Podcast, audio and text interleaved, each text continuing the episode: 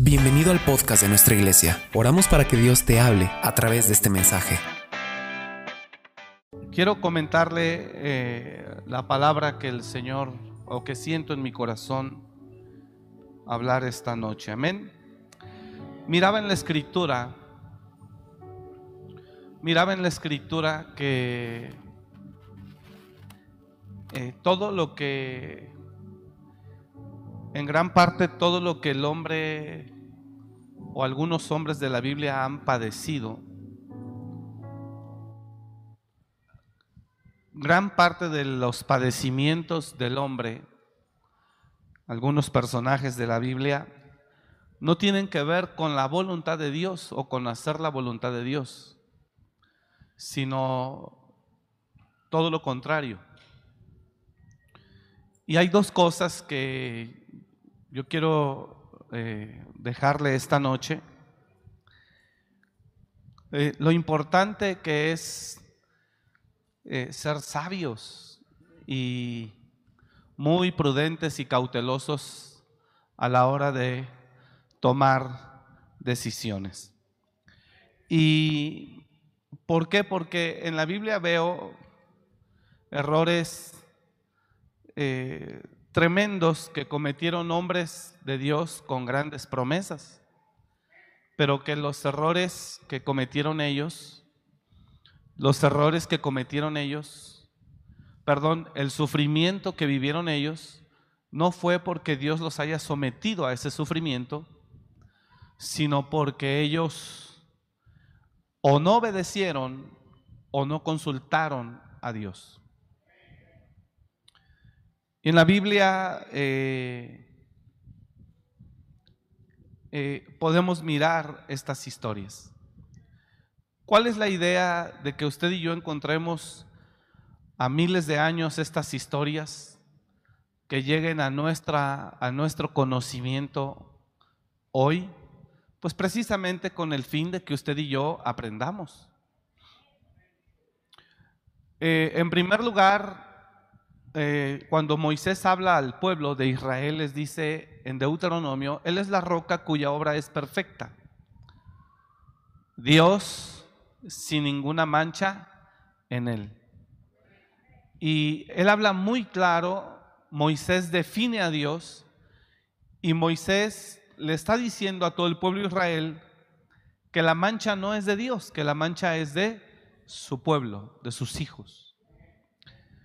Entonces, no sé si aquí hablé en un servicio general o dónde lo enseñé, acerca de la cultura de Dios. La cultura del reino es una cultura profundamente preventiva, no correctiva. ¿Lo prediqué en la iglesia de Páscuaro? Ok. ¿Eh? ¿También aquí? Ok. Siempre predico lo mismo en todos lados, entonces.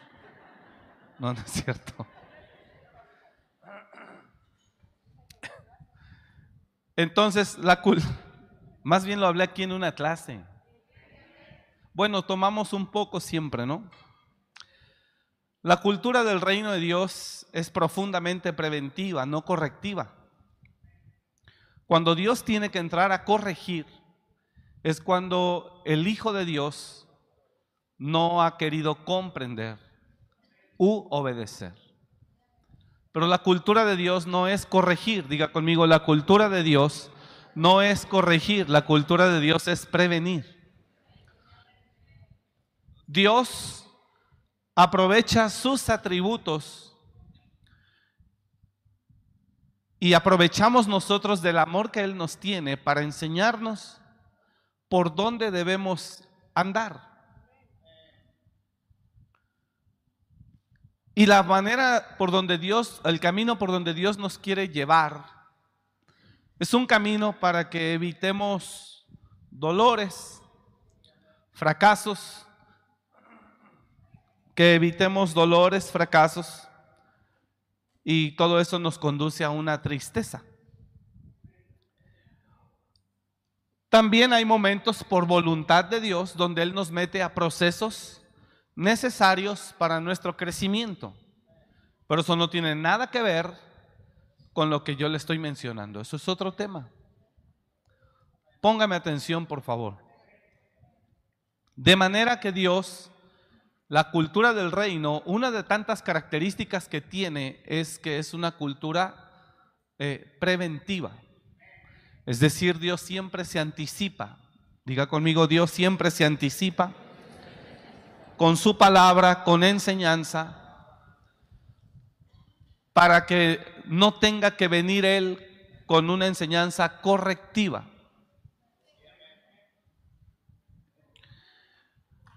Si el cristiano no entiende esto, y conozco de esos a muchos, aunque aquí gracias a Dios no hay ninguno de esos, pero conozco a mucha gente cristiana que no vive bajo la cultura preventiva de Dios, sino bajo la cultura correctiva. Cuando una persona ha alcanzado cierta madurez espiritual, la madurez espiritual en, un, en una persona le sirve para no caminar en base a sus emociones y sentimientos y deseos, sino en base a su entendimiento y a la revelación de Dios que Dios le ha mostrado. Lo voy a volver a enseñar. Una persona que ha alcanzado cierta madurez en el espíritu es una persona que ya camina con un entendimiento y ya no por una emoción. Y que también camina por la revelación que Dios le da, le muestra, y no por un deseo. Cuando usted mira las iglesias, usted mira las iglesias llenas de gente, pero eso no es éxito ni victoria. Cuando usted mira una iglesia llena de gente y aparte madura, eso es victoria. Eso es victoria. Llevar a una iglesia a la madurez puede llevarle 30 años. 30 años. Y el pastor macheteándole con lo mismo. 30 años. Dios toma la vida de los hombres en sacrificio y los hace pastores para anunciar a un pueblo. ¿No entendió usted? Dios toma la vida de un hombre, lo toma como sacrificio y lo hace pastor para hablarle a un pueblo.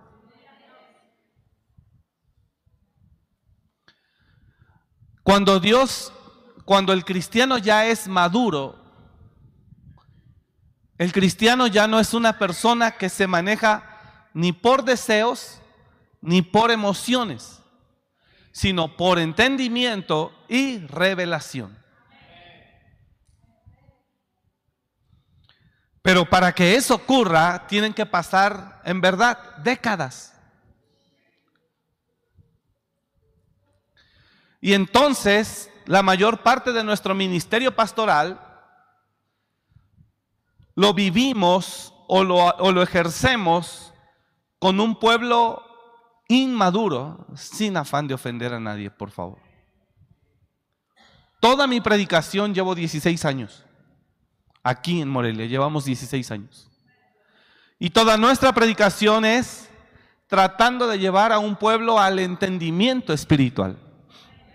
Y usted se da cuenta que es tan, tan frágil la oveja que yo puedo estar aquí pasando 15 años con usted enseñándole, dándole palabra, y llega un galanazo y le habla al oído y me echa la basura los 15 años que yo me maté trabajando con usted. Y nos echa la basura todo. Y después la hermana ya no viene a clases y después la hermana se va de la iglesia y después la hermana se va a otro lado y después la hermana se casa, se junta y después regresa embarazada pero sola. Y entonces el pastor la vuelve a recoger y le dice, no pasa nada, hija. Pasaron ya 10 años, pero vamos a darle para adelante. Y ahí vamos edificando otra vez con la oveja. Y vuelve a ocurrir algo. Y esto ocurrirá las veces que sean necesarias mientras la oveja no desarrolle madurez. Los hombres no se diga, porque cualquier persona que viene y nos ofrece un peso más es suficiente para echar por la borda el plan que Dios tiene para usted y para su familia. Por un peso más. De manera que siempre estamos pastoreando en, dentro de esa etapa, la etapa de la inmadurez, en lo que el pueblo desarrolla entendimiento y puede comprender la revelación de Dios. Por ejemplo, Eliseo estuvo sirviendo con Elías, algunos dicen de 10 a 14 años. Eliseo fue el que Elías le pone el manto, él mata a los bueyes, los cocinan birria, hace fiesta, despide a sus padres y se va a servir al profeta. Pasan diez, la Biblia no lo dice, pero dicen algunos eh, teólogos que el, tiempo que estuvo Eliseo sirviendo al profeta Elías fue de 10 a 14 años. Y cuando Dios le habla a Elías y le dice, es tiempo de que te vengas conmigo. La Biblia no dice que Dios le dijo eso a Elías y tampoco la Biblia dice que tampoco se lo dijo a Eliseo. Pero Eliseo, diga conmigo, pero Eliseo, después de esos 14 años o 10, los que hayan sido, desarrolló el entendimiento y la revelación. Y prueba de ello es que cuando le dicen, si sabes que tu Señor será quitado de ti este día, y Eliseo contestaba y decía, sí, sí sé, callad. Y cuando Elías le dice, eh, ahorita vengo, voy a Betel, espérame aquí, Eliseo dice, vive Jehová que no te dejaré. Y después Elías le vuelve a decir, ahorita vengo, voy al Jordán, y él contesta, vive Jehová que no te dejaré.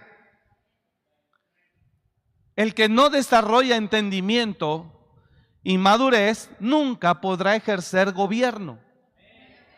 Ahora le voy a decir qué tan grave está esta situación, que hay papás y mamás siendo niños espirituales al frente de sus hijos. Si hablamos en un sentido espiritual, con mucho respeto, la gente no está ni lista para formar una familia. Y cree que tiene que pasar por, por un, por un, por un este, ¿cómo le llaman? Por un, por un este, por un martirio, por un, ¿ah? Sí, sí, sí, que, y los padres creen que tienen que atravesar, que todo eso era necesario que tienen que atravesar por unas situaciones tan difíciles. Y hay cosas que sí, pero le aseguro que la mayoría, por supuesto que no. Entonces, imagine a una niña de seis años cargando un bebé de un mes.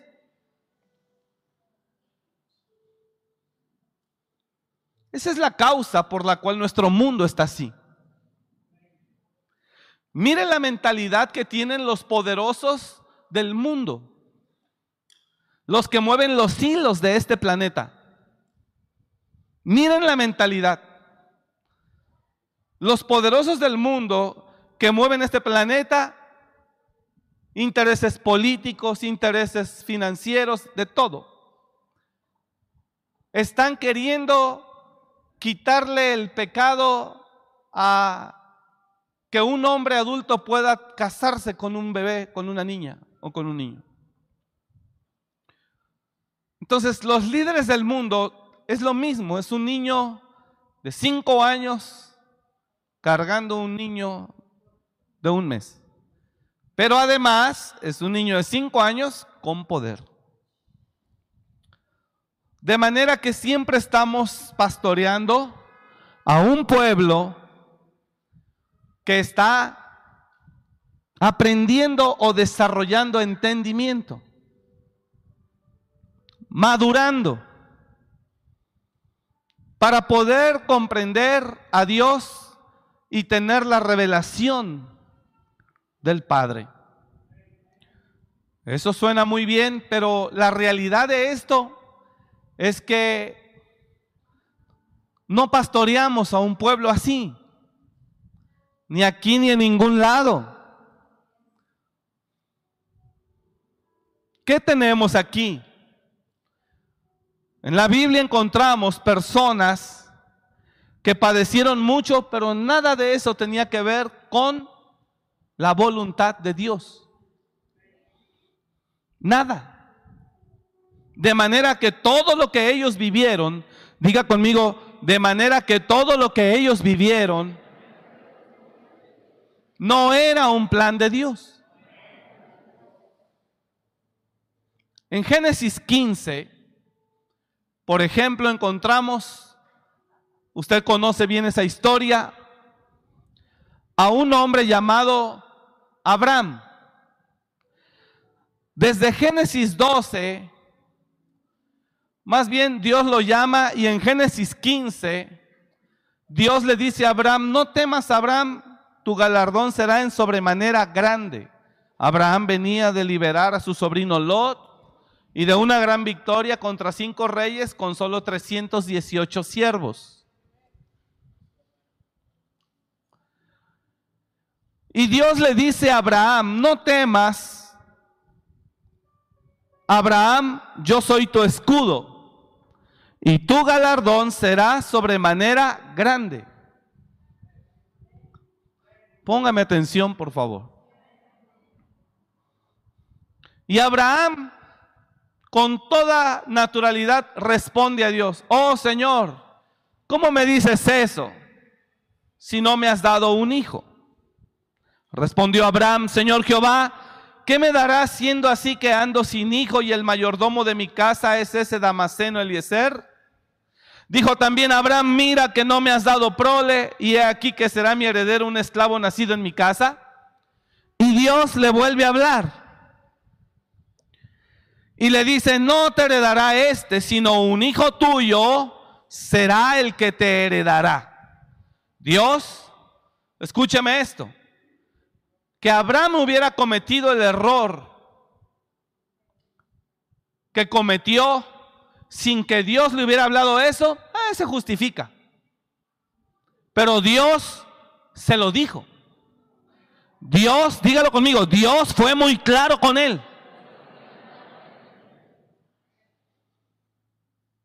Imagínense que Dios le dice, no temas, Abraham.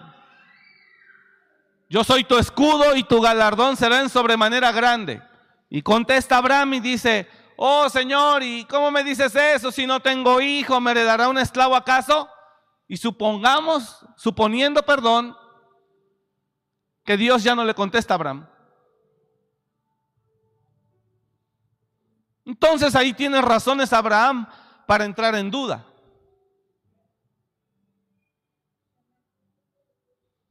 En desesperación.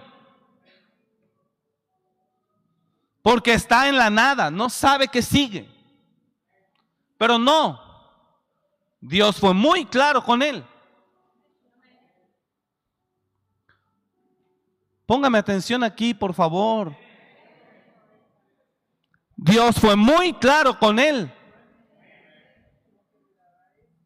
Y Dios, de ser muy claro con él, le dice, no te heredará este, sino un hijo tuyo será el que te heredará. Ya no tomes fotos, hijo, siéntate y recibe la palabra. Tranquilo.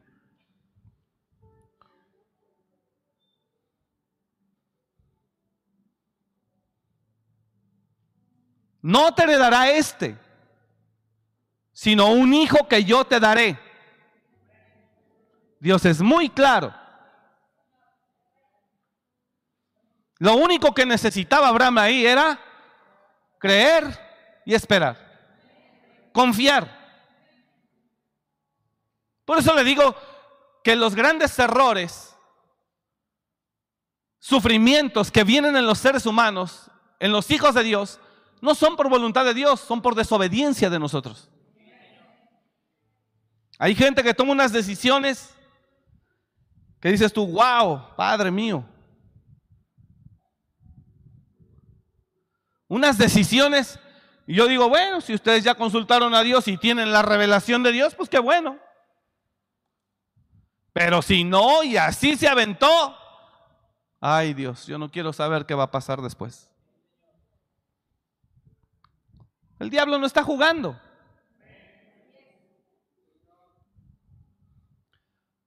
¿Usted en verdad oró y recibió la revelación de Dios para estar donde está y hacer lo que hizo?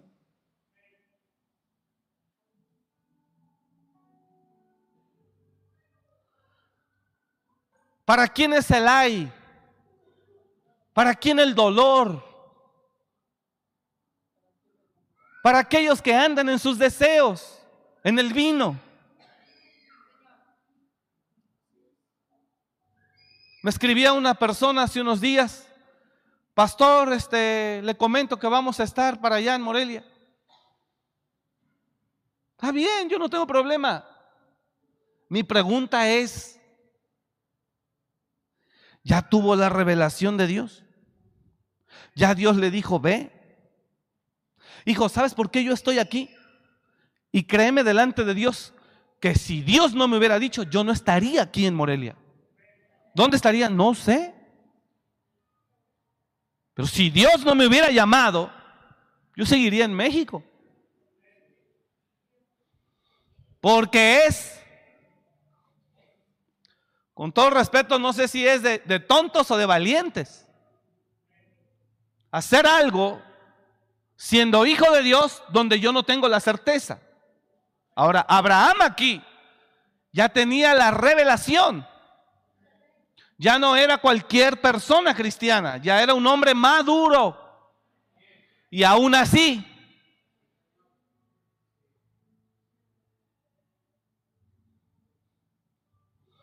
y si tú me dices, pastor, voy a decir, está bien, si usted ya tiene la dirección de Dios, dele. Pero si no, aténgase. Y le voy a contar una historia. Dice la Biblia, hubo hambre en los días hubo hambre en Belén. Hubo hambre en Belén. Y Noemí, su esposo y sus dos hijos dijeron, aquí no hay chamba, vámonos. Se dice que en Moab hay fuentes de trabajo, hay industria. Se dice que en Moab hay trabajo de mi oficio. Y entonces el esposo de Noemí toma a su esposa, a sus hijos y se van.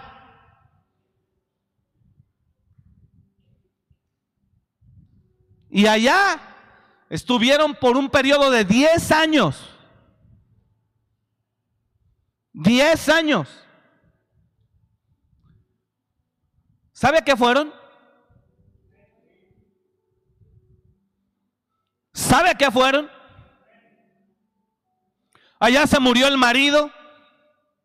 Allá se murieron los hijos.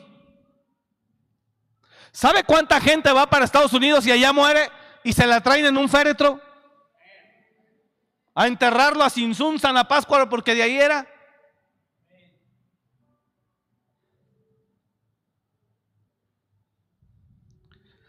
Aconteció en los días que gobernaban los jueces que hubo hambre en la tierra.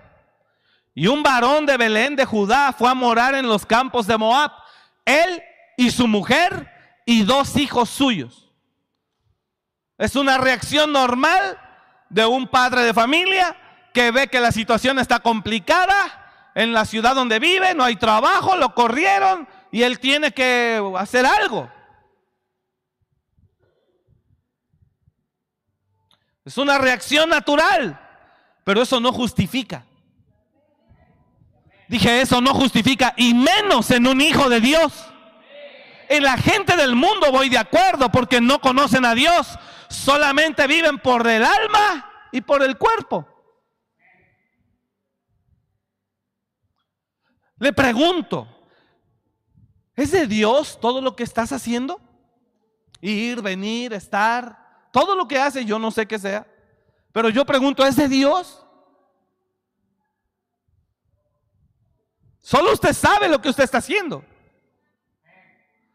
Pero yo le pregunto, ¿ya, ya, confirmó? ¿Ya confirmó que, que Dios esté en el asunto? ¿Ya tiene la revelación?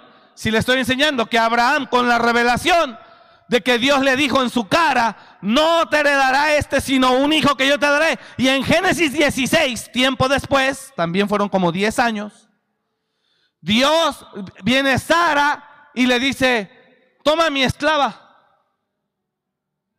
Agar, yo creo que es así como Dios va a cumplir lo que te prometió.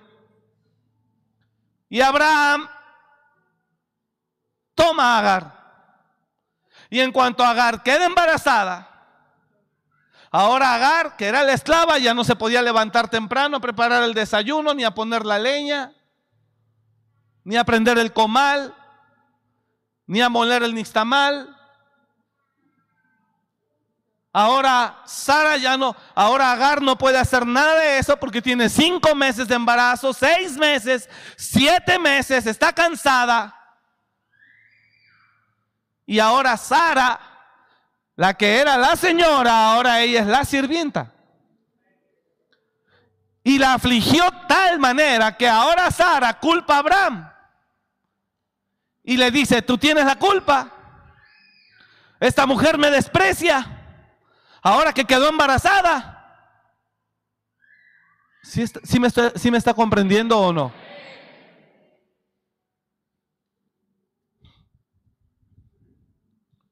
Ahora esta mujer me, me está humillando, menospreciando, porque ella es la embarazada, lleva un hijo tuyo, se invirtieron los papeles, ahora eres la señora, yo soy la esclava. Y Dios desde el cielo mirando.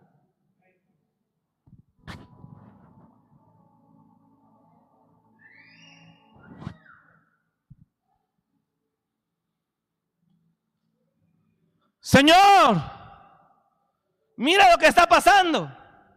Y ahí sí Dios guarda silencio. Porque si Dios habla, no cree que va a hablar consuelo. Le va a decir, ¿y quién te mandó?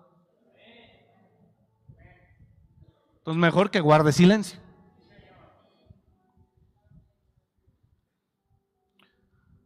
No fue Dios, dígalo conmigo, no fue Dios. Por eso cuando yo veo a alguien que da tremendas decisiones y se avienta para una cosa o para otra, y no ora primero y no tiene la revelación primero, y no, en verdad no, no veo que importe un poco, hay de dos, con todo respeto, o es muy tonto, o no sé qué sea.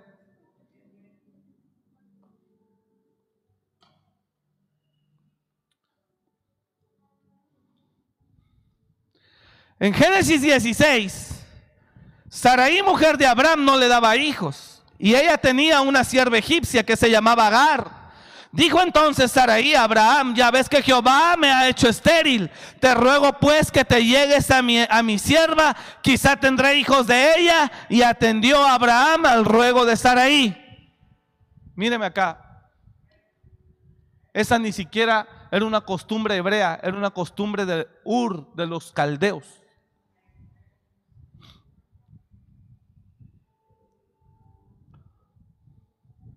¿Quiere que le diga algo? Necesito y deseo pastorear una iglesia a través de la cultura del reino preventiva. Les confieso algo, como que ya me cuesta mucho trabajo atender asuntos que no son de carácter preventivo, sino correctivo en una persona que ya conoce. No. Y atender otra cita en una de carácter correctivo.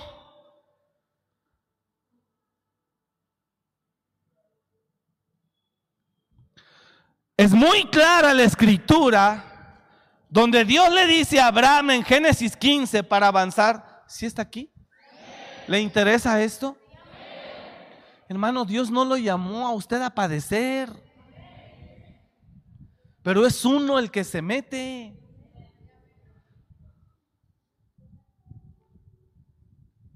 Dios le dice, es otro ejemplo, ahorita regreso a leer ahí. En números 33, 55, Dios le dice, desde el 50, Dios le dice, Moisés le dice, Dios le dice a Moisés, van a entrar a esa tierra, quiero que saquen a todos los moradores, no quiero que hagan alianza con ellos.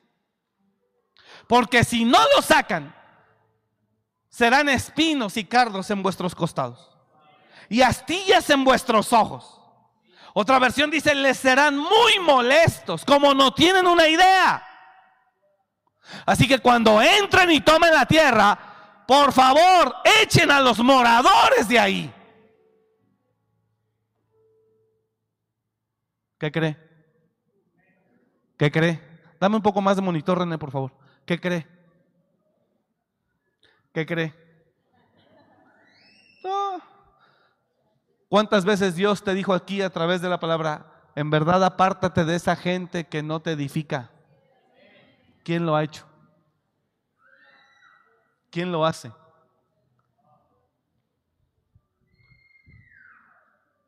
Y le encanta estar chateando con un cananeo y en un grupo de WhatsApp con puro pagano que envían y suben a los grupos puras idioteces, perdóneme la palabra.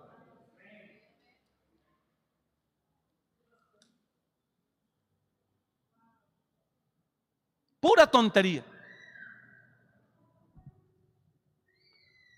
Y con gente con la que usted no tiene nada que hacer.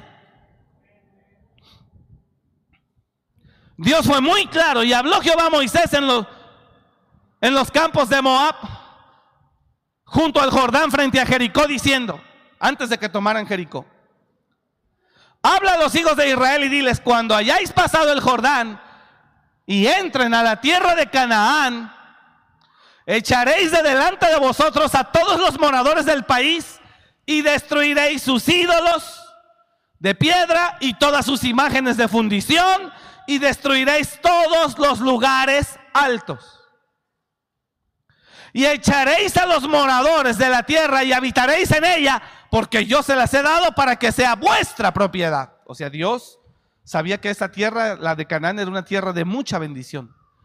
Pero Dios quería que, que ellos sacaran a esa gente. Y echaréis a los moradores y heredaréis la tierra por sorteo por vuestras familias. A los muchos daréis mucho, a los pocos daréis menos por herencia donde le cayere la suerte, allí tendrá cada uno por las tribus de vuestros padres heredaréis. Y si no echares a los moradores del país delante de vosotros, si no los echas, Dios es preventivo. Entonces, me da una cita, a ver, ¿su asunto es preventivo o correctivo? Porque si me viene a pedir una cita cuando ya lo hizo,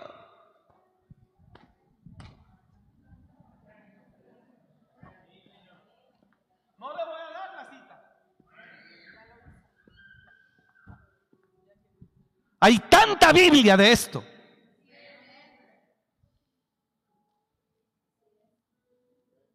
La gente llega, la mayoría de la gente llega, aquí ninguno, gracias a Dios, en otras iglesias que pastoreamos. La gente llega cuando ya lo hizo. Ya llega bien amarrada, bien pactada, con alianza con el cananeo, pero a todo lo que da. Bien pactada. ¿Sabe qué hizo Josué? Cuando no consultó a Jehová para tener la revelación, hizo alianza con los gabaonitas. Y cuando ellos hacen alianza al tercer día, al tercer día, Josué se da cuenta quiénes eran. Y ahora toda la congregación murmura de los príncipes de Israel porque no fueron sabios. Y ahora les dicen, vamos a matarlos. Y alguien dice, no los puedes matar porque les juraste que les concederías la vida. Y ahora entonces, ¿qué vamos a hacer? Pues ni modo, mijito. Van a vivir con ustedes. ¿Cuál era el riesgo en la antigüedad? Se reproducen más que ellos, les dan un golpe de Estado. Dos, riesgo. Ellos no van a cambiar sus creencias, ni sus dioses. Pero tú ya deshiciste alianza. Prometiste que no los matarías ni los echarías. Por lo tanto, ellos tendrán derecho de levantar sus templos, sus sacerdotes, sus adoradores, y tú tendrás que soportarlo. Y tus hijos correrán el riesgo. Y la influencia de esa corriente de ellos demoníaca estará en medio de ti y tus hijos corriendo un riesgo innecesario. Lo que hoy vivimos.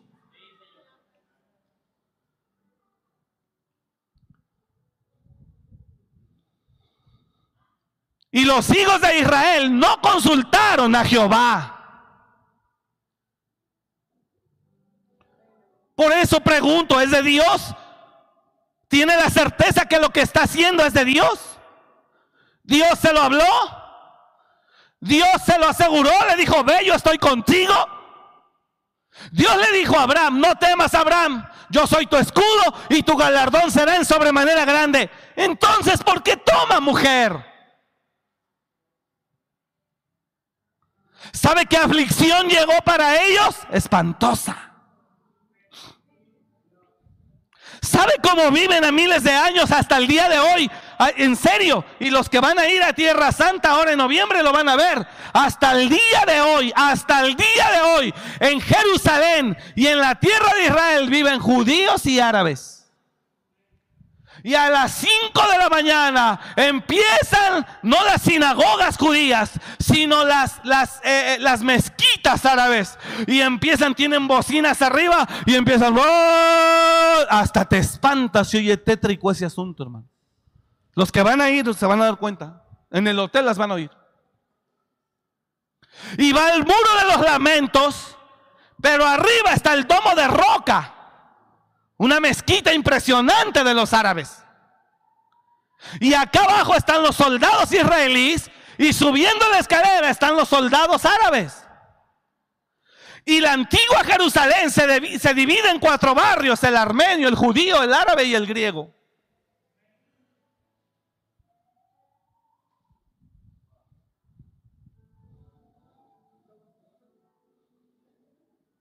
Usted va a ir, los que van a ir. ¿Por qué? No tiene que ver con Dios.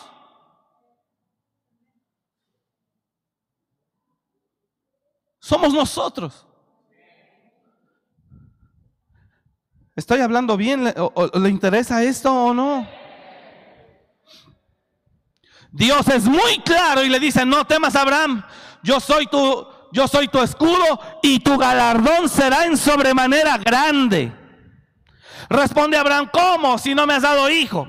Dios le dice, verso 4, no te heredará este, sino un hijo tuyo será el que te heredará. Y lo llevó afuera, 5, miren nada más que tremendo, revelación con certificación. Y lo llevó afuera y le dijo, cuenta las estrellas mira ahora los cielos y cuenta las estrellas si las puedes contar. Y le dijo, así será tu descendencia. Y creyó a Jehová y le fue contado por justicia.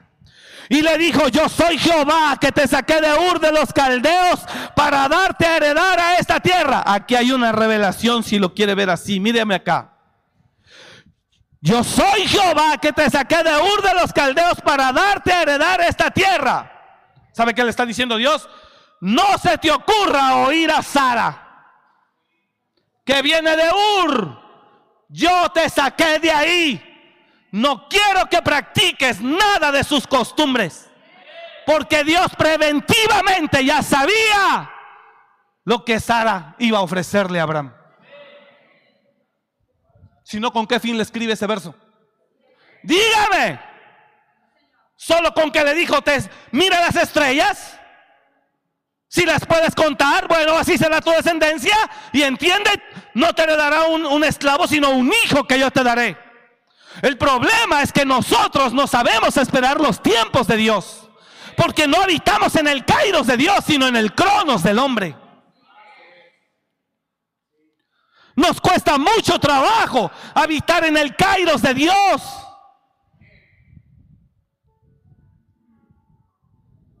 Pero en el verso 7, Dios le dice, hey, no te heredará este sino un hijo. Y acuérdate, yo soy Jehová, que te yo soy Jehová, yo soy Jehová, el que te acaba de dar la victoria contra cinco reyes. Yo soy Jehová, que te saqué de Ur de los caldeos para darte a heredar esta tierra.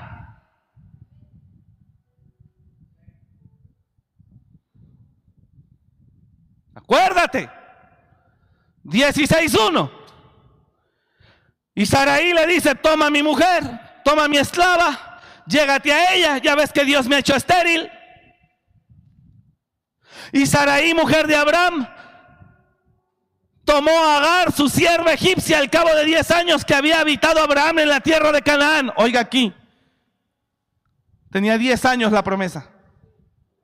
Sí, 10 años.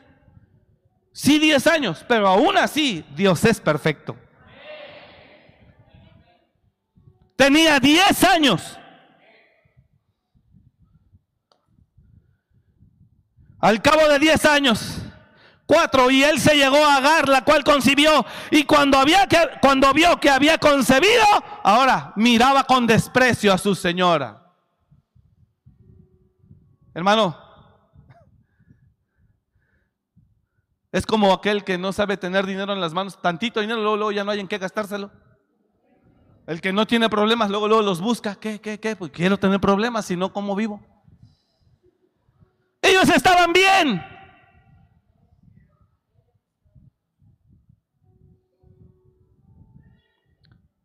Y la despreciaba. Entonces Saraí dijo a Abraham, mi afrenta sea sobre ti. Tú tienes la culpa. Yo te di mi sierva por mujer y viéndose embarazada, me mira con desprecio. Juzgue Jehová entre tú y yo. Mire.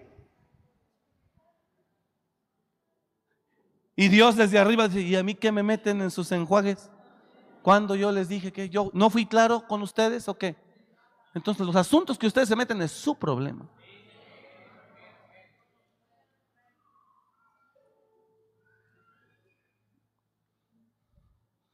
Por eso cuando alguien toma unas decisiones, yo digo, wow, tiene la revelación. O qué valiente. Le voy a confesar esto para que sepa. Ahora más que nunca, oiga esto que le voy a hablar, esto es bien fuerte y nunca lo he escuchado, se lo aseguro. Ahora más que nunca debes de tener cuidado, porque en este tiempo los seres humanos somos peligrosos. Muy peligrosos. Y usted puede estar confiando en el mismo diablo encarnado.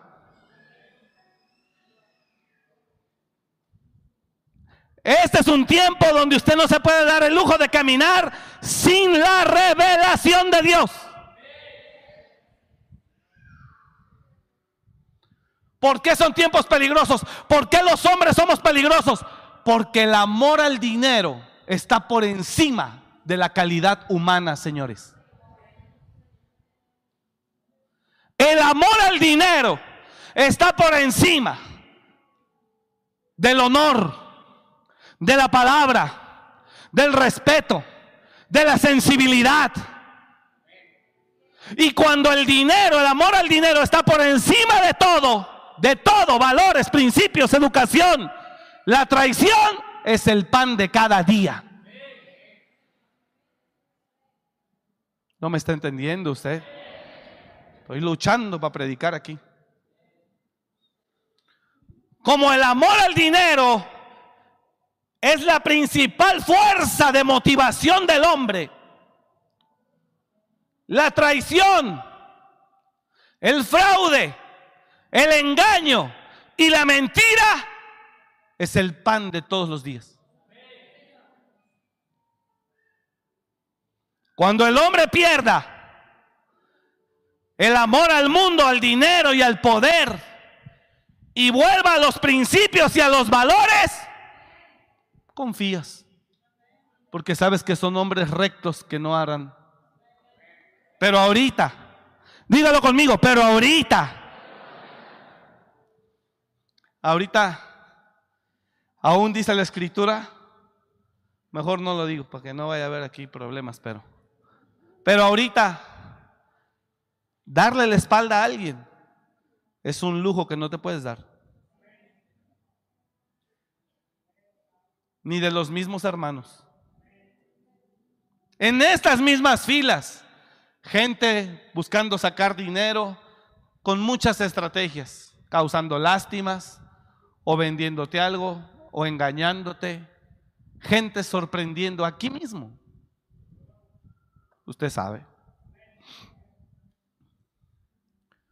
Entonces, los errores, hermanos, no tienen nada que ver con Dios, es con nosotros. Dios quiere que usted camine en una cultura preventiva, que desarrolle la revelación como Eliseo. Si sabes que tu Señor se será quitado de ti este día, sí, sí sé, callad. Eliseo, espérame aquí, ahorita vengo. Vive Jehová que no te dejaré. Mira que voy acá, ahorita regreso. Vive Jehová que no te dejaré.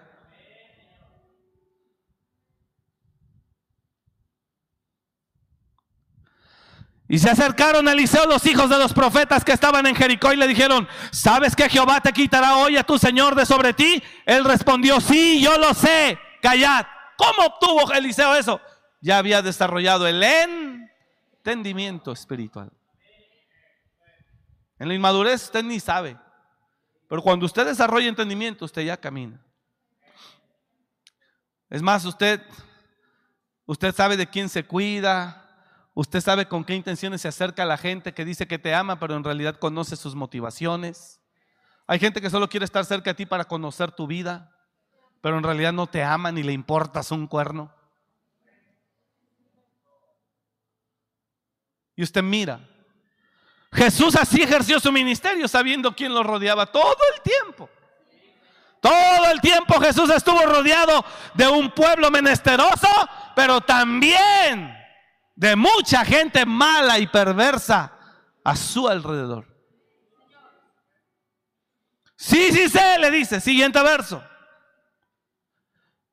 Y Elías, Elías le dijo, te ruego que te quedes aquí porque Jehová me ha enviado al Jordán. Y él dijo, vive Jehová y vive tu alma que no te dejaré.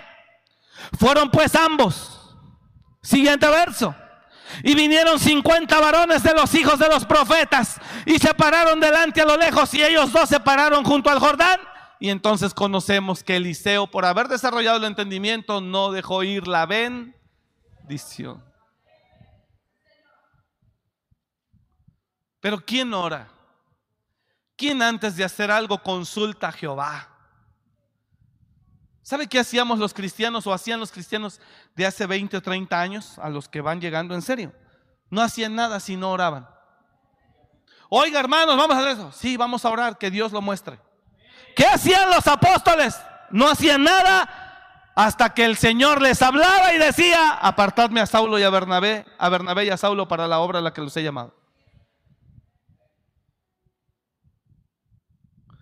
Vamos a jueces para avanzar. Y Noemí. Se va ese hombre que no tenía nombre.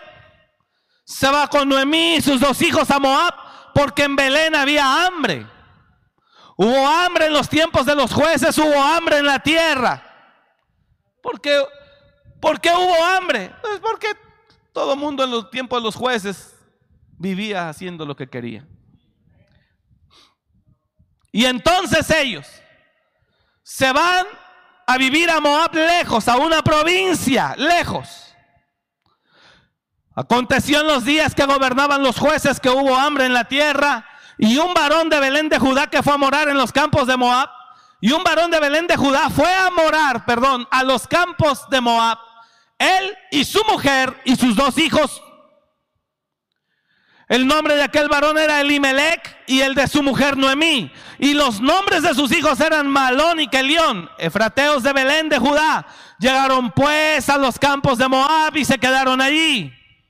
Y murió Elimelech, marido de Noemí. Oiga, ¿A qué se fue el hombre? No le oigo, ¿a qué se fue el hombre?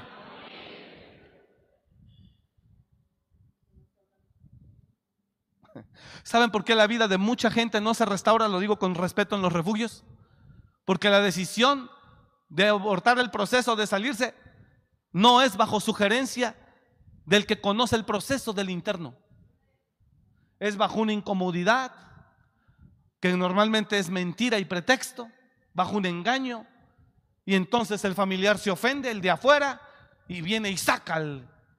Yo una vez oí a un familiar maltratando al mismo pastor Natanael que porque su hijo no sé qué le habían hecho, que le habían robado ahí adentro, que no sé qué, que no sé qué, y necesito que me devuelvan y no sé qué.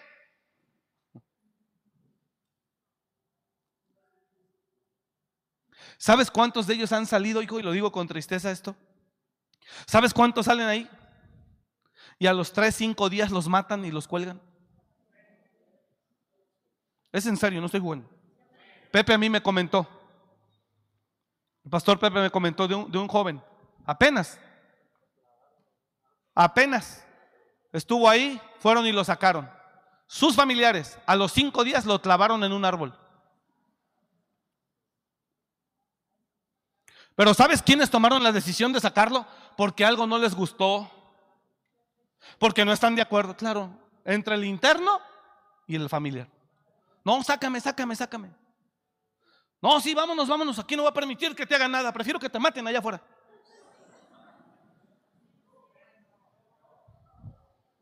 ¿Quién les dijo? ¿Quién les dijo?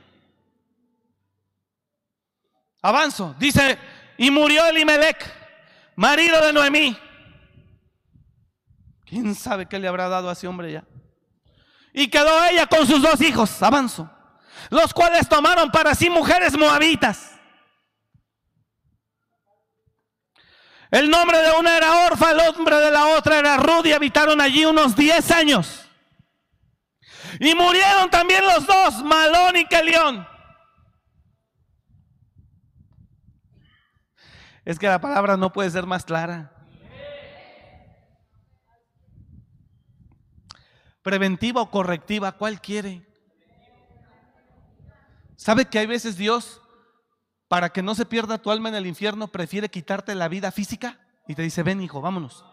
Porque tú no sabes aquí vivir, vámonos. Nunca quisiste madurar, nunca quisiste comprender. Nunca quisiste entender, hijo, vámonos, vente. No estoy exagerando. No estoy exagerando, hermano. Yo conozco muchísima gente a la que Dios se llevó físicamente para que su alma no se perdiera. Dijo, vámonos, porque usted no sabe vivir aquí. No quiere aprender, no quiere entender, no quiere desarrollar entendimiento, no quiere caminar bajo obediencia, no quiere esperar los tiempos, no sabe vivir. El que no quiere esperar los tiempos, el que no quiere caminar bajo obediencia, el que no quiere consejo, ni a los 40 llega. Y hay otros que sí, pero ¿sabe cómo viven su vida? Sufriendo. Y murieron también los dos, Malón y Calión, quedando así la mujer desamparada de sus dos hijos y de su marido. Siguiente verso, entonces se levantó con sus nueras y se regresó de los campos de Moab porque oyó, oyó en el campo de Moab que Jehová había visitado a su pueblo para darles pan. Siguiente verso. Salió pues del lugar donde había estado y con ella sus dos nueras y comenzaron a caminar para volverse a la tierra de Judá. Siguiente verso. Y Noemí dijo a sus nueras, volveos cada una a la casa de su madre, Jehová haga con vosotras misericordia como la habéis hecho con los muertos y con los muertos y conmigo. Os conceda Jehová que hayáis descanso cada una en casa de su marido. Avanzamos un poco más, no me quiero detener ahí porque ahí fue donde Ruth se quedó, siguió con ella. Quiero ir a donde la ven entrando a Belén, a Noemí, y todos dicen, wow, está de, está de vuelta Noemí. ¿Qué significa? ¿Qué significa Noemí? ¿Qué significa Noemí, pastor? Significa no sé. ¿Qué significa Noemí, pastor? Alegría, gozo. Noemí significa alegría, gozo. Y cuando va entrando a Belén, le dicen, no me llamen más Noemí, llámenme Mara, que significa amargura. Verso 19. Anduvieron pues ellas dos hasta que llegaron a Belén. Y aconteció que habiendo entrado en Belén, toda la ciudad se conmovió por causa de ellas y decía, ¿no es esta Noemí? Y ella les respondía, no me llames Noemí, sino llamadme Mara, porque en grande amargura, eso es lo malo, me ha puesto el Todopoderoso, eso es lo malo. Que primero hacemos lo que nos da la regalada gana y después decimos, Dios es el que me puso acá. Como Sara, Jehová pese el corazón en lo que está pasando entre Agar, tú y yo.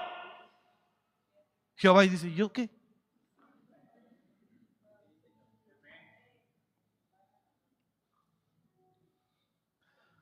Sinomara, que significa aguas amargas o amargura. Porque en grande amargura me ha puesto el Todopoderoso. Me ha puesto. ¿Sabe cuánta gente está padeciendo y dice, ay, yo no sé qué quiera Dios conmigo? No sé todo esto que estoy atravesando. Yo voy a la iglesia. Pues sí, pero no obedece, ¿para qué va? El venir a la iglesia no te hace obediente. No sé por qué estamos pasando esta lucha. Le voy a decir algo, hermano un mal paso. Y así como hijo. No, no creas que un mal paso, una decisión equivocada, y no creas que es un mes de padecimiento, pueden ser hasta 10 años o más. No es cualquier cosa. Y entre esto más ejemplos que hay. ¿Cuál es el fin de toda esta enseñanza? Hermano, ámese valore su vida. Diga al de al lado, ámate, valora tu vida un poco más. No decidas a la ligera. Es tu destino, es tu vida. No decida a la ligera. Piense bien lo que va a hacer. Y cuando Dios le diga, concluyo. Y cuando Dios le diga, apártate de estas personas así. En verdad hágalo. Dios no cree que se lo está diciendo por molestarlo, sino por protegerlo. ¿Qué no sabes que poca levadura leuda toda la masa? Termino. Dios dando una instrucción, con esto termino. Porque el problema del hombre son varios. Número uno, no consulta a Dios. Dos, no tiene la revelación. Tres, y cuando tiene la revelación y cuando tiene la dirección, no obedece. Cuando tiene la instrucción, no obedece. Y pues para el caso es lo mismo que no haber oído. Un día Dios le llama a Samuel. Dios ya traía en jabón a Saúl. Diga conmigo eso, Dios ya traía en jabón a Saúl. Vamos, échale más fuerte, dígalo. Dios ya traía en jabón a Saúl. El rey era Saúl, Dios ya lo traía, ya lo traía, porque Saúl no quería obedecer, no quería obedecer. ¿Cuándo fue Dios el que lo puso? ¿Por qué yo tengo que obedecer a Dios? Porque Él fue el que me puso aquí. ¿Por qué Saúl tenía que obedecer a Dios? Porque Dios fue el que lo puso, si no tendría que seguir siendo arriero.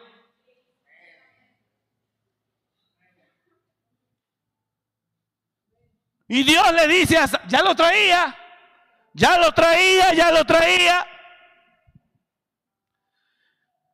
Y le dice, no hagas nada hasta que yo vuelva a través del profeta Samuel. Espera siete días y no hagas nada hasta que yo vuelva. Pasan los siete días. Saúl tiene una circunstancia fuerte que lo presiona. Saúl ve que pasan los siete días y se adelanta a hacer algo que Dios no le ordenó. En cuanto se adelanta, viene Samuel y le dice, ¿qué has hecho? ¿Qué hiciste? Es que esperé el, tiempo señalado que tú me marcaste y, y el pueblo me estaba desertando. Me apresuré para ofrecer a Jehová. Me apresuré. Ayer me habló una persona, me habló una persona que, que, que, que así claramente le dije, solo nosotros vamos a hacer esto, esto no es necesario, yo les convocaré en su momento. Ay, pues es que eso me hubiera dicho, porque me hubiera hubiera de haber mejor comunicación, pastor, porque, porque este, pues yo ya tengo todo listo para ir. ¿Y quién le invitó?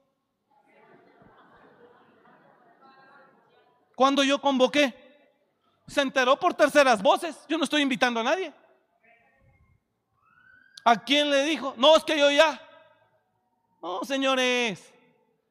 Nos queremos hacer siervos, pero con todo respeto no lo somos. Porque el siervo no hace nada sin que su Señor no le ordene. Ni le contesté el mensaje ya. Tonto no soy. Y así queremos servir a Dios. Mire lo que pasa con Saúl. Y me apresuré a ofrecer a Jehová. Y le dijo Samuel, ¿por qué hiciste esto? ¿Quién te lo pidió? Nadab y Abiú, descendientes de los sacerdotes, también se presentaron delante de Jehová a ofrecer un fuego que Jehová no les había ordenado y cayeron muertos.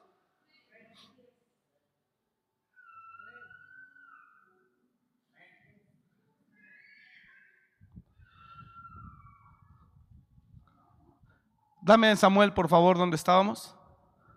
O bueno, Nadab y Abiú, hijos de Aarón, tomaron cada uno un incensario. Bueno, Samuel, ya me pusieron Samuel, gracias. Donde tú me digas. Entonces Samuel dijo a Saúl, regrésame dos versos, por favor, el verso 11, yo este, ya, ya termino. Primero Samuel capítulo 13, verso 11. Primer libro de Samuel capítulo 13, verso 11. Verso 10, más atrás, por favor, verso 10. Verso 9. Quiero leer del contexto lo más que pueda para que se comprenda. Wow, dale más atrás, por favor. Lo voy a leer muy rápido. Más atrás, más atrás, más atrás, 7. Había reinado Saúl un año cuando hubo reinado dos años sobre Israel. Escogió luego a tres mil hombres de Israel, de los cuales estaban con Saúl dos, mil en Migmas y en el monte de Betel, y mil estaban con Jonatán en Gabá de Benjamín. Y envió el resto del pueblo cada uno a sus tiendas. Tres, voy a leer rápido. Verso 3. Y Jonatán atacó la guarnición de los filisteos que había en el collado y lo oyeron los filisteos. E hizo tocar trompeta a Saúl por todo el país diciendo, oigan los hebreos. Y todo Israel oyó que se decía, Saúl ha atacado la guarnición de los filisteos y también que Israel se había hecho abominable a los filisteos y se juntó el pueblo en pos de Saúl en Gilgal. Siguiente verso. Entonces los filisteos se juntaron para pelear, seis mil hombres, pueblo numeroso como la arena. Siguiente verso. Cuando los hombres de Israel vieron que estaba en estrecho, siguiente verso. Pero Saúl permanecía en Gilgal y todo el pueblo iba atrás de él temblando. Algunos de los hebreos. Y él esperó siete días. Ok. Uy, padre. Y él esperó siete días conforme al plazo que Samuel había dicho. Pero Samuel no venía a Gilgal y el pueblo se le desertaba. Y él esperó siete días conforme al plazo que el profeta Samuel le había dicho que esperara. Pero Samuel no venía a Gilgal y el pueblo se le desertaba. Siguiente verso. Entonces dijo Saúl, traedme holocausto y ofrendas de paz. Y ofreció él holocausto. Siguiente verso. Y cuando él acababa de ofrecer el holocausto, he aquí que Samuel venía. Y Saúl salió a recibirle para saludarle. Entonces Samuel dijo, ¿qué has hecho? Y Saúl respondió, porque vi que el pueblo se me desertaba y que tú no venías dentro del plazo señalado y que los filisteos estaban reunidos en Migmas. Me dije, ahora descenderán los filisteos contra mí a Gilgal y yo no he implorado el favor de Jehová. Me esforcé pues y ofrecí holocausto. Me esforcé pues. ¿Sabe dónde Dios acepta nuestro esfuerzo? Dentro de la instrucción. Dentro de la instrucción, protegiendo la obediencia, dice Dios, da el 500%, hijo, no el 100%, da más. Pero si no hay una instrucción previa, tu esfuerzo es considerado desobediencia.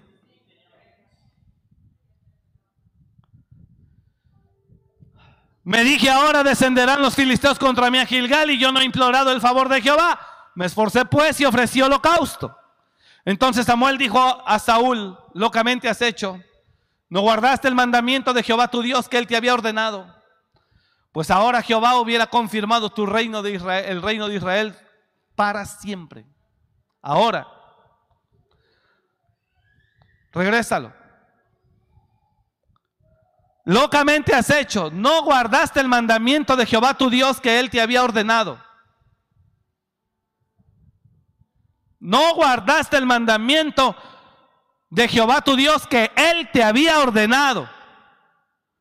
Pues ahora Jehová hubiera confirmado tu reino sobre Israel para siempre. Y mira lo que le dice, siguiente verso, mire. Mas ahora tu reino no será duradero. Jehová se ha buscado un varón conforme a su corazón, al cual Jehová ha designado para que sea príncipe sobre su pueblo. Por cuanto tú no has guardado lo que él te mandó. Siguiente verso. Y levantándose Samuel subió de Gilgal a Gabaa de Benjamín y Saúl contó la gente que se hallaba con él como 600 hombres. Hasta ahí. Gracias. Yo sé que esta prédica no encaja con el estilo de vida del mundo, pero yo sigo creyendo que Dios está vivo. Y que el Dios de Abraham y el Dios de Isaac y el Dios de Jacob y el Dios de Moisés es mi Dios. Y yo sigo creyendo que el Dios, el Padre que envió a morir a su Hijo Jesucristo, es mi Dios. Y yo sigo creyendo que sus enseñanzas, su palabra, sigue vigente en pleno siglo XXI. Yo no sé lo que usted hará. Yo no sé lo que usted hará, a quién seguirá, cómo se conducirá, cómo se manejará. Yo no lo sé. Pero le digo, no haré nada que Dios no me diga. Nada. No llevo prisa. La obra no es mía. El sabio no soy yo, es Él. Y el perfecto en todos sus caminos es Él, no yo. Lo único que tengo que hacer es andar por esa senda. Es todo.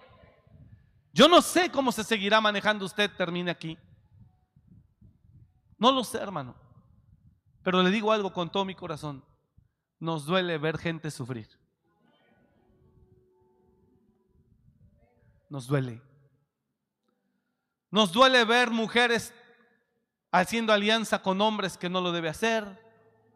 Nos duele ver a hombres haciendo alianzas con mujeres que no debe ser. Nos duele ver a hombres perdiendo el propósito de Dios que tenía con sus vidas. Nos duele ver a la gente sufrir en sus finanzas. Duele. Y no sabe cómo deseo que usted sea una persona que en lo que alcanzamos madurez desarrollemos entendimiento y que no hagamos nada. Hasta que Dios no nos dé la seguridad.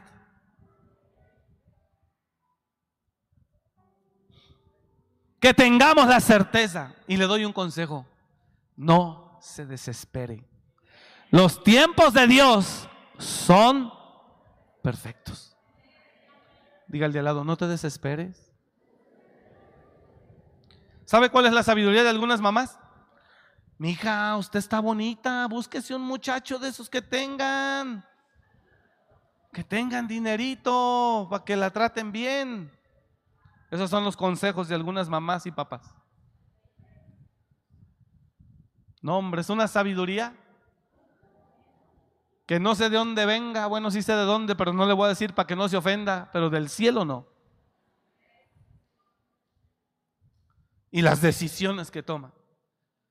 ¿Quiere que le diga qué hablamos nosotros como pastores, algunos, con Silvia, como pastores en casa estamos hablando de mirar las decisiones que muchos toman y que sabemos lo que les va a pasar en seis meses, en un año o en dos, tres años.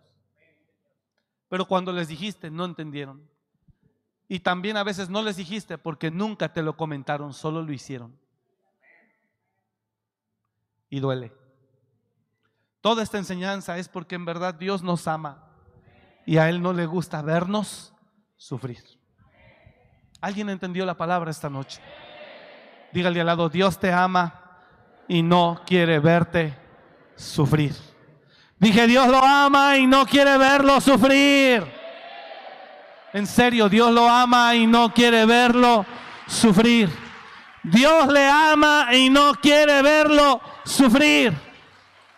Dios nos ama y no nos quiere ver sufrir. Por favor, no dé paso si no tiene la certeza de Dios. Deténgase. No deje que sus emociones la controlen o lo controlen. Y mucho menos sus deseos. Ore. Dije, ore. Termino aquí. Póngase de pie para que vea que ya nos vamos.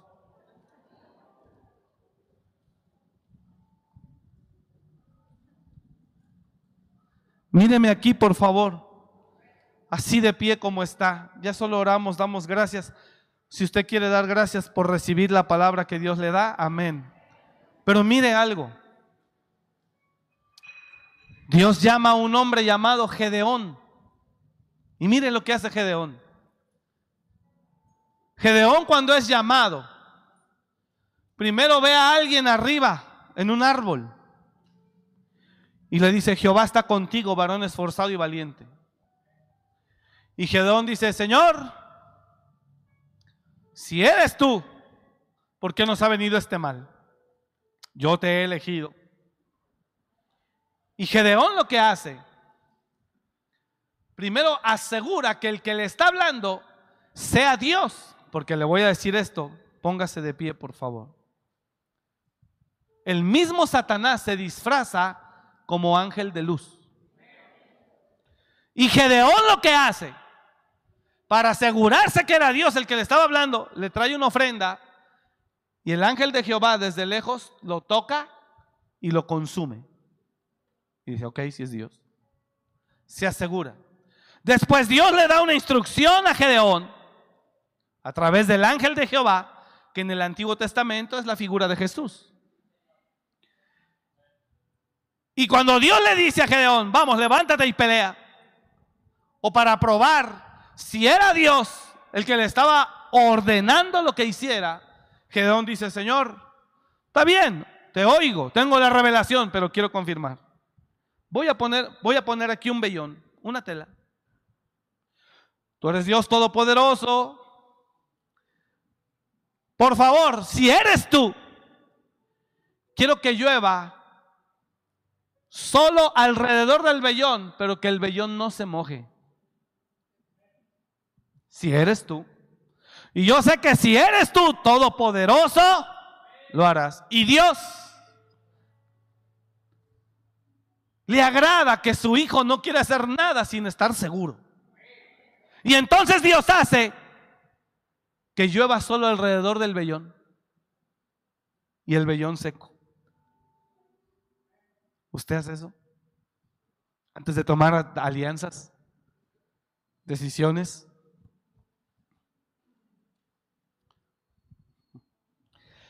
Y cuando ocurre eso, Gedeón dice, muchas gracias, pero quiero ir bien a la segura, Señor. Ahora te quiero pedir que llueva sobre el vellón, pero afuera no.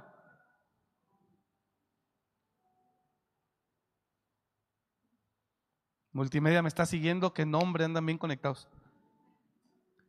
Y que no llueve sobre afuera y solo sobre el vellón. Ya conmigo, no quería hacer nada sin ir a la segura. Deje voy yo. Sin ir a la segura, no quería hacer nada Gedeón. Gracias. Y aconteció así, pues, cuando se levantó de mañana, regresa unos dos versos, voy a empezar igual contigo. Uno atrás, otro atrás. Otro atrás. Jueces capítulo 6.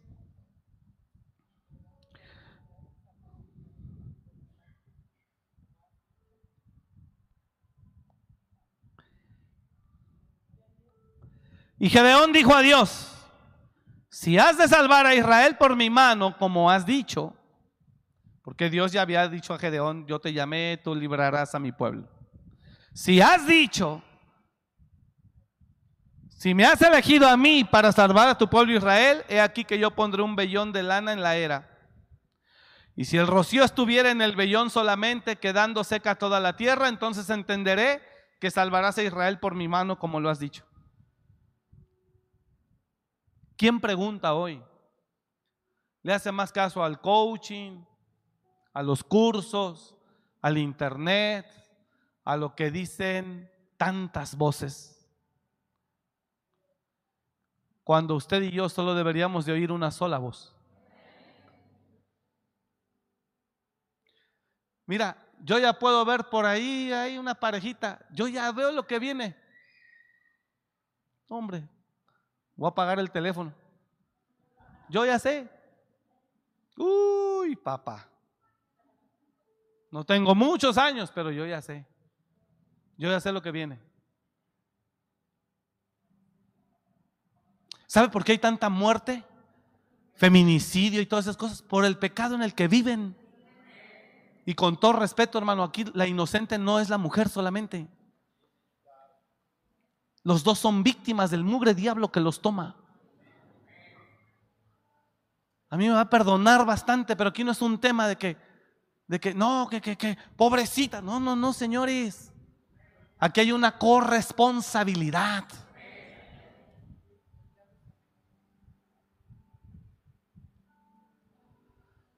He aquí yo pondré un vellón de lana en la era y si el rocío estuviera en el vellón solamente quedando seca toda la tierra, entonces entenderé que salvarás a Israel por mi mano, como lo has dicho. Siguiente verso.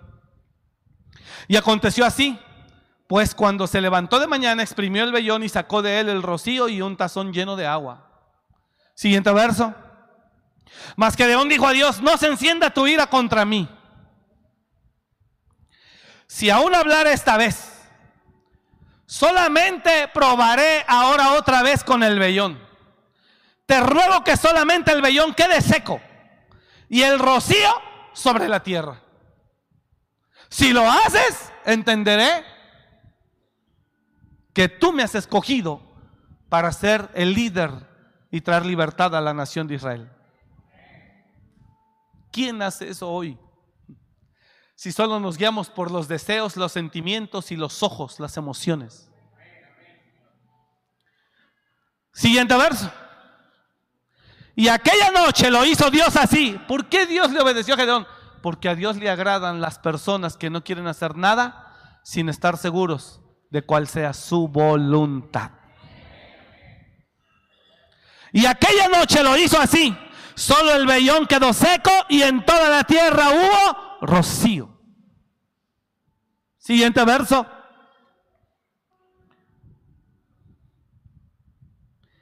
Levantándose pues de mañana Jerobaal, el cual es Gedeón, ya confirmado todo.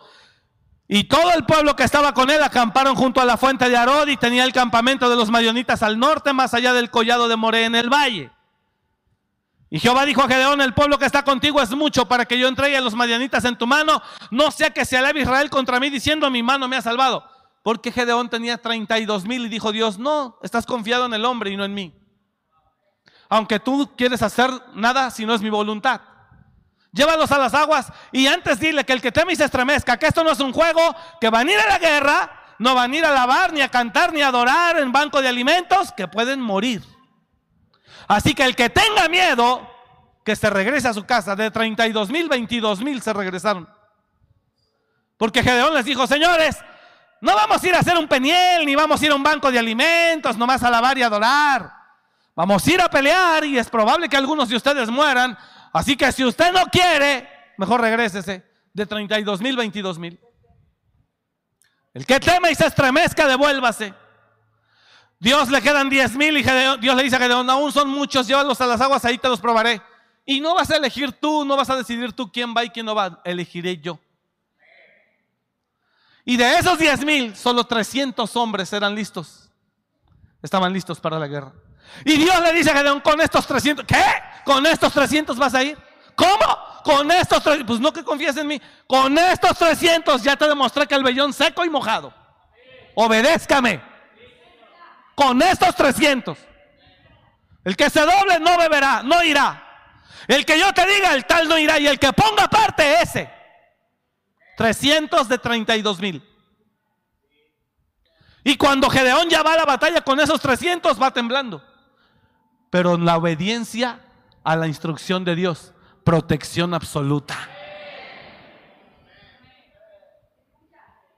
¿Qué es mejor? El montón de gente, aunque Dios no lo mandó, o la obediencia perfecta.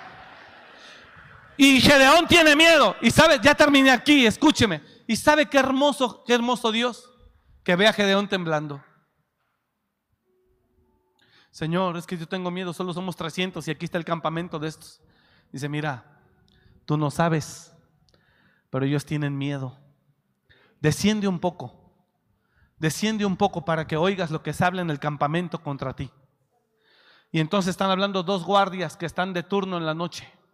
¿Qué tienes? Estoy turbado. Dice, ¿por qué? Tuve un sueño. Vi que unas bolas de fuego descendían de la montaña y acababan con todo el campamento. Y le contesta el otro y dice, no, qué sueño ni qué nada. Esa es la mano de Gedeón contra nosotros. Cuando Gedeón oye eso, dice, Dios está conmigo. Vamos a darle en el nombre del Señor. ¿Qué es mejor? Es mejor la obediencia, señores, que tu probabilidad. En el Congreso de una enseñanza breve, yo no prediqué, pero dije, es, hablé sobre la fe del viene viene. Es mejor esperar en Dios y obedecerlo a Él.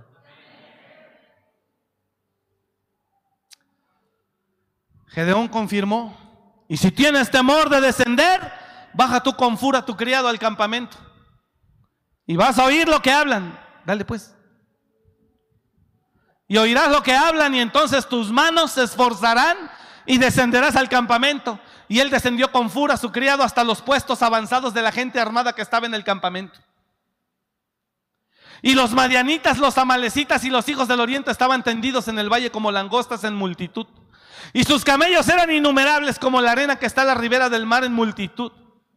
Cuando llegó Gedeón, aquí que un hombre estaba contando a su compañero un sueño, diciendo aquí yo soñé un sueño.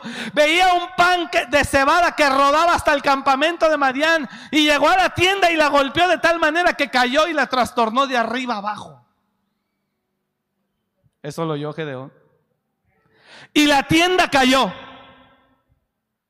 Y su compañero respondió y dijo, esto no es otra cosa sino la espada de Gedeón, hijo de Joás, varón de Israel. Dios ha entregado en sus manos a los madianitas con todo el campamento. No me moveré. Aquí estaré. No haré nada que Dios no me certifique primero.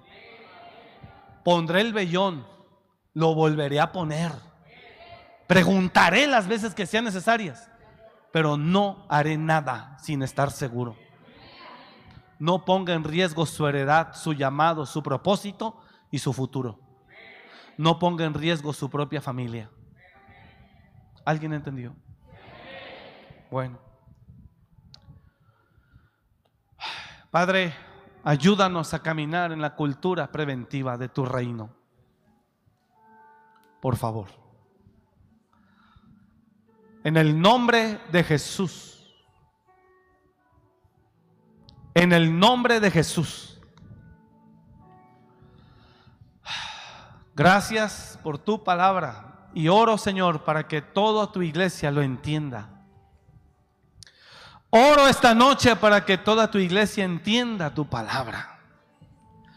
En el nombre de Jesús, oro para que cada uno entienda, Señor. Que cuando tú nos das orden de alejarnos de gente que no nos edifica, lo hagamos. Que cuando tú nos das instrucción de algo, la ejecutemos. Y que cuando tú no nos respondas nada, nos detengamos hasta no estar seguros. Ayúdanos, Señor, en el nombre de Jesús, a no hacer nada que no sea tu voluntad. Señor, recibe la gloria y recibe la honra esta noche. Te alabo, Padre, y te doy gracias en el nombre de Jesús. Diga conmigo, gracias Señor por tu palabra. Gracias Padre, en el nombre de Jesús. Amén. Antes de que aplauda, escuche esto, antes de que aplauda. Y tampoco se confíe que tenga alguna duda y vaya y le pregunte al pastor o a la pastora. No, pues lo que me diga él. No, y menos que lo agarre caminando y con mucha gente. Johanan vino a Jeremías, profeta de alto nivel, y Jeremías tuvo que ir a orar 10 días. Usted tiene una duda y quiere preguntarle al pastor en el camino que se va para que le diga si sí o si no. Aún el pastor tiene que orar. No se puede confiar que, pues es que a mí me dijo el pastor, tampoco justifica eso usted ore. Usted ore y busque a Dios el tiempo que sea necesario. No sé si está entendiendo lo que estoy hablando. Porque la gente nada más con que, pues es que yo le pregunté al pastor y él me dijo que sí. Y a veces la gente viene y te cuenta la historia de manera que tú le digas, está bien hija, dale. Está bien, dale hermano, dele. A Jeremías vinieron y Jeremías dijo, ok, voy a ir a orar y lo que Dios me diga, eso les diré. A Jeremías, imagínense uno. ¿Sí entendió eso o no? Que fue a orar. ¿Sabe cuánto dolor se avecina para mucha gente y no se lo deseo? Pero diles que no es de Dios. Y como eres preventivo, es decir, le estás avisando de algo que no ha sucedido, pues te mandan por un tubo. Porque no te creen. Dicen que por envidia, que por coraje, que porque tú no quieres, que porque eres un religioso, que porque eres esto. Porque la, la, cultura preventiva del reino no es aceptada porque te están hablando de algo que todavía no ha pasado. En Jeremías 28 hay una historia, pero ya no se la voy a dar. Vamos, vamos, Dios quiere que salga de ese dolor en el nombre de Jesús, que nunca más. Dios quiere bendecirlo. Gracias por venir. Padre, bendigo a tu iglesia. Llévalo con bien a casa. Llévalos con bien a casa a todos. Y oro, Señor, para que ellos comprendan tu palabra esta noche. Gracias, Señor. Bendigo a cada uno, sus familias, a los jóvenes. Los bendecimos, Señor, que no se equivoquen en las decisiones. Que consulten, que se aseguren primero. Que pidan el vellón mojado y seco pero que no hagan nada hasta no estar seguros. Les bendigo a todos, Padre, y oro para que esta palabra quede grabada en sus corazones.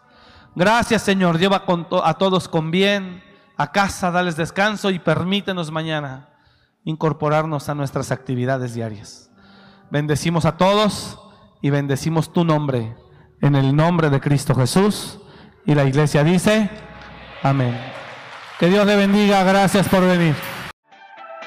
Gracias por escuchar este mensaje. Comparte y suscríbete. Para más información de nuestro ministerio visita www.amoryrestauracionmorelia.org.